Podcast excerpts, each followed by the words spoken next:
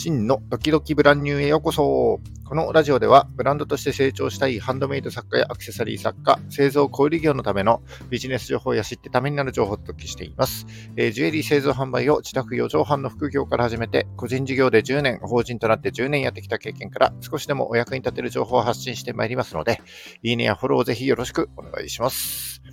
えっ、ー、と、6月19日月曜日の放送ですね。えー、週の始まり、いかがお過ごしでしょうか？えっ、ー、と、僕は昨日ですね、宮城県塩釜市の、えイオンタウン塩釜というところで、うんと、ハンドメイドマルシェですね、ハンドメイド作家さんが出店するフリマに初めて僕も、え参加してきました。えっ、ー、と、今日はですね、その昨日の結果の振り返りと、えー、オフラインイベントをね、どう活用していけばいいかということで、えー、昨日ちょっと感じたことをシェアしていきたいと思っております。それでは今日も最後までお聞きいただきますと幸いです。よろしくお願いします。はい。昨日ですね、えー、宮城県塩釜市の、えー、ハンドメイドマルシェに初めて出店してきました。いやー、気温がですね、32度ありまし、で、屋外なもんですから、えー、テントを張って売り場を作っていくわけなんですけども、えっ、ー、と、朝ですね、うんと、9時ぐらいからテンテントをまず張ったんですけども、そのテント設営中にですね、強風に煽られてしまって、えー、テントがこう、わーっとね、持ってかれちゃって、で、テントの一部が折れてですね、で、事前にちょっと重機も作っていたんですけども、その重機もね、1台ちょっと壊れてしまったりして、いや、なかなか大変でしたね。で、3時くらいからはね、ちょっと雷が鳴って雨が降ったりとして、うーん、ちょっとね、天候にはかなわないなということで、で、気になる売り上げの方もですね、なんと1000円しか売り上げられなかったという、なんともね、ダサい結果に終わってしまいました。もうとにかくですね、暑すぎて、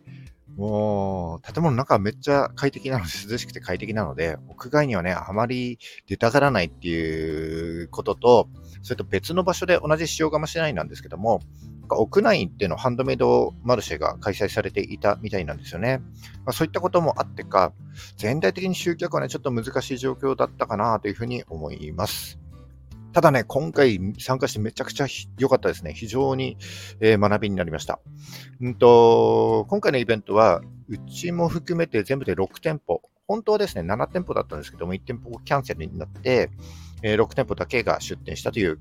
形になります。で、えっ、ー、と、皆さん、その出店者の皆さんとお話ができてですね、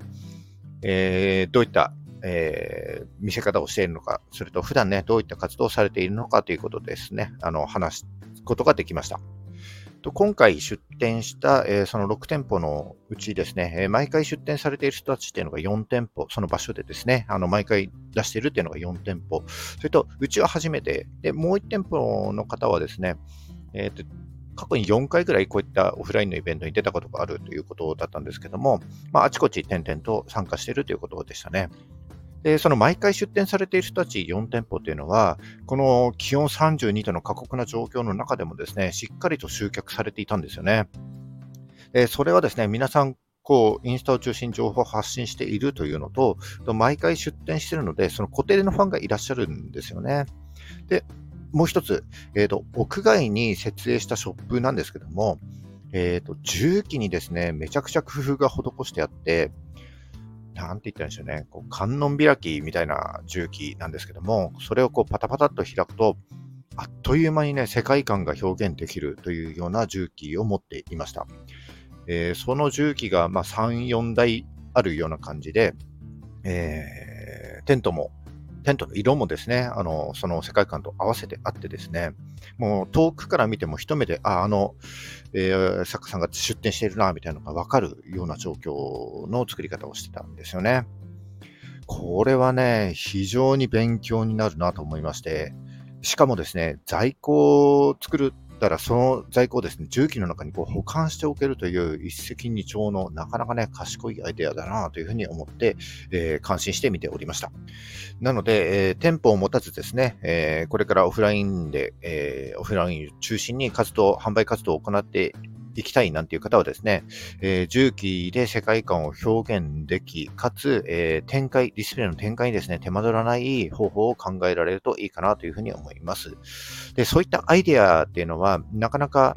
えー、出てこないと思いますので、いろんなイベントをですね、見て回って、いろんな作家さんのそのディスプレイの仕方だったり、配置方法、商品の見せ方だったりをですね、こう、チェックしていって、で、ざっくばらにですね、その作家さんとも話してみるといいと思うんですよね。で、その作家さんと話すことによって、作家さんもいろんな経験してますので、いろいろなことを教えてくれると思います。そういったことをね、あの、メモりつつ勉強していけばいいんじゃないかなというふうに思います。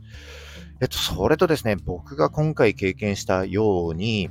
うんと、屋外での出店はですね、かなり慎重に検討した方がいいなということです。何よりもですね、天候にはかなわないので、えー、もし屋外に出るんであればですね、えー、自分の扱う商品とその提供したいお客様層が、えー、合致していてですね、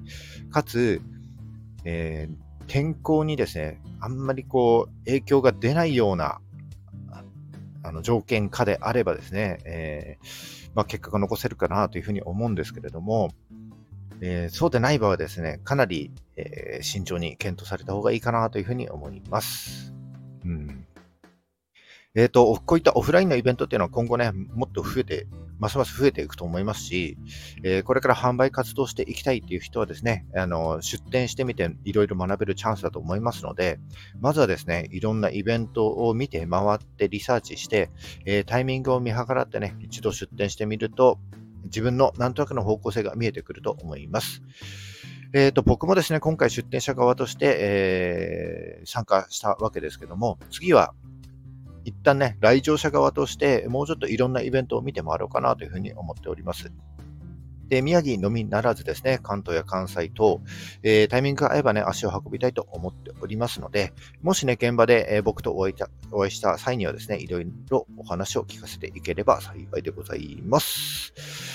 はい、以上ですね、今日は、うんと、昨日、参加してきたオフラインのイベントの結果の報告とですね、えー、今後、オフラインを中心に販売活動していきたいという人に向けて、オフラインイベントのね、活用方法について少しお話しさせていただきました。えー、今日はこのまま終わりたいと思います。えー、本日も最後までお聴きいただきましてありがとうございます。えー、この放送が少しでも役に立った、ためになったと思った方は、いいねをお願いします。また、聞いたよという印で、いいねボタンをね、ポチッと残して押して帰っていただけると非常に嬉しいです。励みになります。